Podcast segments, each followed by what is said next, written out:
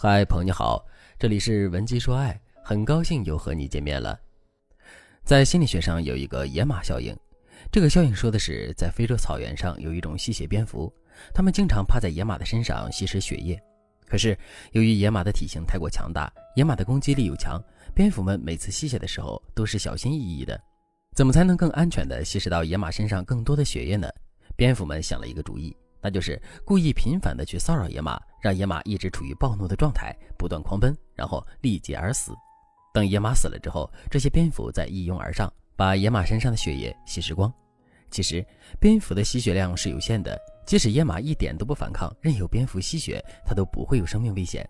可是，暴怒却让它最终丢掉了性命。在现实生活中，很多人都像那只可怜的野马一样，因为控制不住自身的情绪，让自己一再陷入到困境当中。就比如，类似于孩子顶嘴不服管教，家长一怒之下将孩子打死；滴滴司机因口角问题开车撞死乘客；丈夫情绪失控杀死妻子的新闻，在我们生活中层出不穷。再比如，生活中很多脾气火爆的人都因为长期控制不住自身的情绪，最终患上了严重的疾病。在生活中控制不住自身的情绪，我们很容易会做出一些极端的事情；在婚姻中控制不住自身的情绪，我们的婚姻也会变成一地鸡毛。我的学员刘女士就遇到了这个问题。刘女士今年三十岁，她跟老公已经结婚四年了。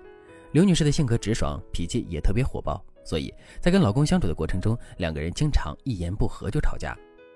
就比如有一次，刘女士做了很多菜，男人也买了好酒，两个人都准备大吃一顿。没想到男人吃了一口豆芽，然后无意识的说了句：“这豆芽好像炒的咸了点儿男人说这话虽然情商不高，但总的来说这句话也无伤大雅。可脾气火爆的刘女士听到这句话之后，马上就炸了。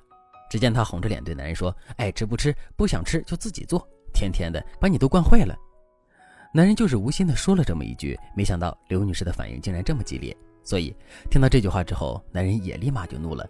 就这样，两个人你一言我一语的大吵了起来。到最后，桌子上的菜一口没吃，两个人都被气饱了。刘女士对我说，事后她也感觉到很后悔。觉得自己没必要因为这么一点小事就跟男人大动干戈，可是事到临头的时候，她又总是控制不住自己。刘女士因此感到非常烦恼，于是就来找我做咨询。如果你也遇到了和刘女士一样的问题，可是却不知道该如何解决的话，你都可以添加微信文姬零五五，文姬的全拼零五五来获取专业的指导。我对刘女士说，她之所以控制不住自身的情绪，是因为她对男人的反应过于敏感了。其实，我们对于某种信息做出反应，这是需要一个完整的过程的。这个过程具体包括三个关键的步骤，分别是接收信息、解读信息和反馈信息。在接收信息时，我们一般不会出错。就比如，男人说豆芽炒的有点咸了，我们接收到的信息也是豆芽炒的有点咸了，这没有任何问题。问题往往会出现在第二个步骤上，也就是我们对信息的解读。男人说豆芽炒的有点咸了，他是什么意思呢？其实，男人只是单纯的在说豆芽炒的有点咸了。可是刘女士对这个信息的解读却是，男人嫌她做饭不好吃，这一桌子菜都没法吃。有了这个解读之后，刘女士又马上想到自己做菜的辛苦，想到男人的十指不沾阳春水，所以她的情绪就一下子集中爆发了。想要控制住自身的情绪，我们就一定要改变自身对信息的解读方式。具体来说，就是我们不要一上来就对信息进行完全负面的解读，也要对信息进行正向的解读。同时，我们不要一次性解读就得出最终的结论，而是要通过一边解读一边验证的方式，一点点的推导出最终的结论。还是拿上面的案例来说，男人说豆芽炒的有点咸了。针对这个信息，完全负面的解读就是男人嫌弃我们做的饭不好吃，一点都不体谅我们的辛苦。针对这个问题，完全正向的解读是男人只是无意的说了这么一句话，根本就没有任何别的意思。既然我们的脑海中出现了这两种完全不同的解读，那么接下来我们势必要对这两种解读进行验证。怎么验证呢？比如，我们可以看男人接下来的表现，看他是会继续用不好的评论来把我们做的菜都说一遍，还是就此打住，再也不说别的菜不好吃了。如果是前者，那自然就说明男人真的是嫌弃我们做的饭菜不好吃；如果是后者，那么我们也可以断定男人并不是在嫌弃我们，这只是他的无心之失。经过这样的一番操作之后，我们是不是就能更加理性的去处理问题了呢？即使最终的结果依然是男人是故意找茬说我们做饭不好吃，由于我们整个的思考过程把时间拉长了，等到我们真正去爆发的时候，我们爆发出来的坏情绪也肯定没有之前那么激烈了。还有一个方法可以帮助我们控制住自身的坏情绪，这个方法叫做设置情绪安全词。什么是情绪安全词呢？大家肯定都看过《武林外传》，其中有这样一个桥段：郭芙蓉的脾气很暴躁，动不动就要给人来一招排山倒海。后来她意识到这么做不对，于是就找人寻求解决问题的方法。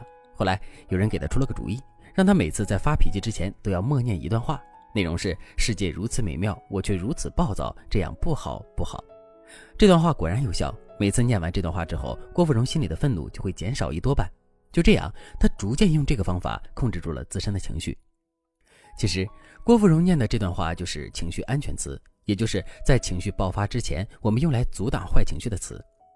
这样的安全词其实可以有很多，比如简简单单的一个停止就是一个安全词，先冷静一下，这也是一个安全词。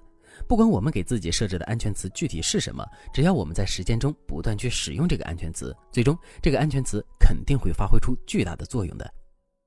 如果你对这节课的内容还有疑问，或者是你本身也遇到了类似的问题，可是却不知道该如何解决的话，你都可以添加微信文姬零五五，文姬的全拼零五五来获取专业的指导。好了，今天的内容就到这里了，感谢您的收听。您可以同时关注主播，内容更新将第一时间通知您。你也可以在评论区与我留言互动，每一条评论、每一次点赞、每一次分享，都是对我最大的支持。